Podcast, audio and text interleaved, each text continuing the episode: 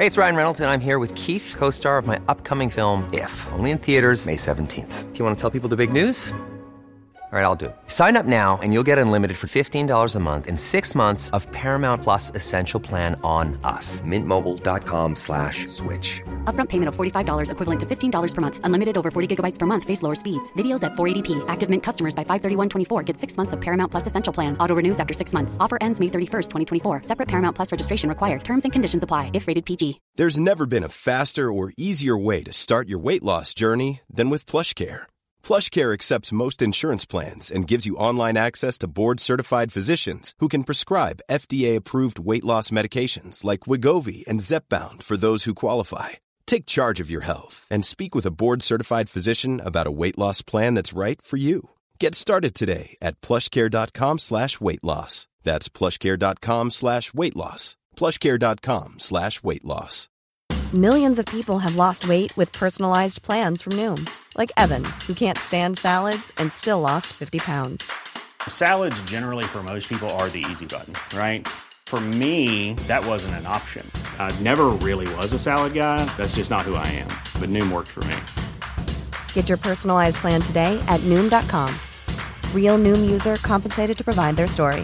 In four weeks, the typical Noom user can expect to lose one to two pounds per week. Individual results may vary. La Formule 1 est un sport très simple, où 20 pilotes s'affrontent sur différents circuits autour du monde, et à la fin, c'est Max Verstappen qui gagne. Chaque semaine, il accueille autour de la première marche du podium différents invités. Fernando Alonso, Esteban Ocon, Charles Leclerc, et même parfois son ancien plus grand rival, Lewis Hamilton. Le septuple champion du monde britannique doit regarder avec admiration et nostalgie ce trophée de la victoire qu'il convoite tant. Après tout, son dernier succès en Formule 1 remonte au Grand Prix d'Arabie Saoudite en 2021, une éternité pour le pilote qui a, je le rappelle, remporté le plus de Grands Prix dans la discipline. Dans ce contexte, l'ami Lewis a débarqué en conférence de presse avec une idée, une proposition qui selon lui pourrait mettre fin au règne de Max Verstappen et de son écurie. C'est simple, il souhaite que les équipes puissent commencer le développement de la voiture de l'année prochaine à partir d'une date précise et obligatoire. Par exemple, elles pourraient travailler sur la monoplace de 2024 à partir du 1er août seulement. Bon, je trouve ça assez curieux quand même qu'il n'ait pas pensé à ça avant. Par exemple entre 2014 et 2021 au hasard. Beaucoup ont d'ailleurs critiqué sa prise de position, à commencer par Verstappen et Red Bull bien entendu. Tout de même, je trouve que sa proposition soulève de vraies questions, et qu'elle pourrait avoir un certain intérêt pour la Formule 1. Même si le développement des monoplaces est déjà particulièrement encadré, Red Bull est tellement en avance aujourd'hui qu'ils sont sans doute déjà tournés à 100% vers la saison prochaine, au contraire d'un bon nombre d'écuries. Alors en quoi consiste l'idée d'Hamilton exactement? Est-ce vraiment quelque chose de possible et serait-ce bénéfique pour la Formule 1 C'est ce qu'on va voir dans cette vidéo, on est parti. Depuis la mi-saison 2022, Red Bull semble bien parti pour instaurer un nouveau règne dans le championnat, le règne de Max Verstappen. D'un côté, ça n'a rien d'étonnant. Je le dis régulièrement, la Formule 1 a presque toujours été un sport cyclique. Ferrari a tout éclaté à un moment donné, Williams pareil, McLaren même chose, et plus récemment c'était Mercedes. Maintenant, c'est au tour de Red Bull, pour la deuxième fois de leur histoire. Il est vrai que si rien ne change, c'est assez probable que Verstappen continue à écraser la F1 au moins pour quelques saisons encore. Après, je veux rester optimiste. C'est tout à fait possible qu'Aston Martin, Ferrari ou Mercedes réussissent à développer une monoplace capable de jouer le titre l'an prochain par exemple. Et ça serait bien entendu quelque chose de très positif pour le sport.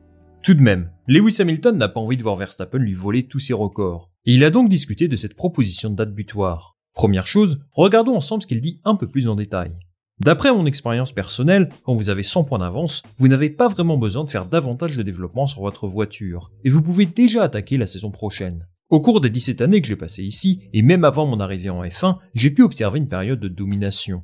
J'ai eu la chance de vivre l'une de ces périodes que Max vit actuellement, et avec la tournure que prennent les choses, cela continuera à se produire encore et encore. Mais si tout le monde avait la même deadline pour commencer le travail sur la voiture, par exemple le 1er août, alors personne n'aurait d'avance, et nous aurions une vraie course au développement dans un délai assez court. Hamilton a raison sur un point. Le succès amène le succès. Red Bull se retrouve aujourd'hui dans un cercle vertueux, puisqu'ils ont développé une monoplace au-dessus du lot. Ils peuvent totalement se concentrer sur les étapes suivantes pour rester à ce niveau. C'est d'ailleurs quelque chose d'assumé par Christian Horner. Surtout que son écurie est dans une situation où ils doivent impérativement être en avance pour être sûrs de rester compétitifs. Ça s'explique par deux choses. En terminant premier du championnat, Red Bull est l'écurie qui possède le moins de temps de développement aérodynamique. C'est dans les règlements de la FIA, plus tu termines haut, plus le temps en soufflerie se réduit, et inversement. En plus de ça, ils ont reçu une sanction pour avoir dépassé la limite du budget plafonné en 2021. La pénalité, c'est une réduction de 10% du temps consacré aux essais aérodynamiques pendant 12 mois, à partir d'octobre 2022. Tout ça mis bout à bout, Red Bull ne peut utiliser que 63% des 1200 heures normalement autorisées en soufflerie. Si le classement reste là, Mercedes serait 75% et Aston Martin 80%. Fort heureusement pour eux, Red Bull possède un vaisseau spatial, et ils peuvent se permettre de consacrer les ressources de cette saison au développement de la monoplace de l'an prochain. Évidemment, ça ce n'est pas au goût de ses concurrents, et c'est pour cette raison qu'Hamilton a pris la parole pour défendre cette idée. Et vous l'ignorez peut-être, mais sa proposition n'a finalement rien d'innovant. En 2020, la FIA a mis en place des réglementations similaires, et qui permettaient d'encadrer le développement des monoplaces de cette façon-là. Entre mars et décembre 2020, tous les éléments développés en soufflerie devaient être conformes aux règlements techniques des saisons 2020 ou 2021. C'est-à-dire que les écuries ont pu s'attaquer au développement des monoplaces de 2022 à partir du 1er janvier 2021 seulement, ce qui est un délai tout de même sensiblement supérieur à ce que propose Hamilton.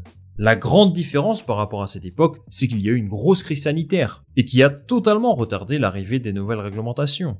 Et oui, souvenez-vous, ces monoplaces nouvelle génération devaient arriver en 2021 à la base. Mais le contexte que vous connaissez bien a retardé ça d'une année. Il s'agissait donc de mesures exceptionnelles, avec comme objectif de permettre une certaine équité dans le développement. Tout simplement parce que certaines écuries ont été plus durement touchées que d'autres d'un point de vue économique, et qu'il fallait s'assurer que tout le monde arriverait sainement en 2022. Évidemment, il y avait toujours de grosses différences de performance d'une écurie à l'autre. Mais sans ces mesures préventives, on aurait vraiment pu avoir une équipe totalement à la ramasse, et ça n'a pas été le cas l'an dernier. Mais aujourd'hui, ce que demande Lewis Hamilton me semble beaucoup plus difficile à mettre en place. Déjà, on est dans une période où les monoplaces vont rester assez similaires d'une saison à l'autre. Jusqu'en 2025, on ne devrait pas avoir de révolution quant à l'aspect général de la voiture. Il y aura quelques modifications du règlement, assurément, mais le concept aérodynamique en soi ne va pas connaître de changement radical. Dans ce cas-là, est-ce réellement possible de limiter le développement à la saison en cours? Imaginez par exemple que Ferrari nous sorte un modèle de plancher très performant à la fin du mois. Pourquoi ne pourrait-il pas l'utiliser en 2024 Et du coup, que se passerait-il? La FIA devrait les sanctionner? Vous voyez que la situation n'est pas aussi simple. D'un certain côté, cette limite de temps pourrait aussi être plus contraignante pour les petites équipes. Mercedes, Red Bull ou encore Ferrari ont les ressources pour développer une monoplace à fond, en l'espace de quelques mois s'il le faut. Mais qu'en est-il d'une écurie comme Williams ou Haas? Ce n'est pas dit qu'elle soit capable en 5 ou 6 mois de créer une voiture aussi performante que ce qu'ils ont aujourd'hui. Vous pouvez me parler du budget plafonné, bien sûr, qui est censé pondérer ce genre d'inégalité. Mais il y a des facteurs qui rendent leur développement bien moins performant.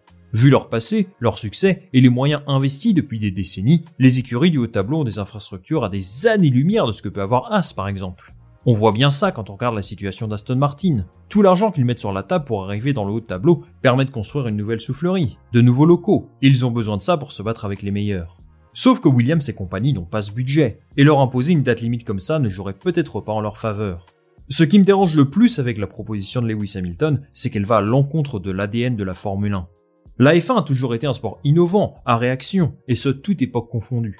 Il connaît sans doute très bien le sujet, puisque son écurie a su apporter des évolutions incroyables et qu'on ne pensait jamais voir dans ce sport. J'ai en tête le DAS en premier lieu, qui nous a tous éblouis lorsqu'il est sorti. Lorsque Mercedes a entamé sa période de domination en 2014, cela en a agacé plus d'un, mais c'était aussi une sorte de délivrance pour d'autres. Je rappelle que Sébastien Vettel venait de remporter 4 titres consécutifs, et voir deux Mercedes se battre pour le championnat a apporté une certaine fraîcheur au départ. Toto Wolff et son équipe ont connu à ce moment-là la période la plus faste de leur histoire. Et si beaucoup en ont eu marre de voir Lewis Hamilton ou Nico Rosberg marcher sur la Formule 1, la seule chose qu'on puisse dire, c'est qu'ils l'ont mérité. Mercedes a tout simplement réalisé un meilleur travail que tous les autres pour en arriver là. Ils avaient les meilleurs ingénieurs, le meilleur concept de monoplace, le meilleur pilote pour leur projet, et c'est comme ça qu'ils ont débuté ce cercle vertueux que j'évoquais tout à l'heure. En m'enregistrant aujourd'hui, je me rends compte qu'on peut faire exactement la même formulation pour Red Bull. Ils ont amené le meilleur concept de monoplace en 2022 avec Ferrari, et eux ont su optimiser leur performance pour se retrouver là où ils sont aujourd'hui.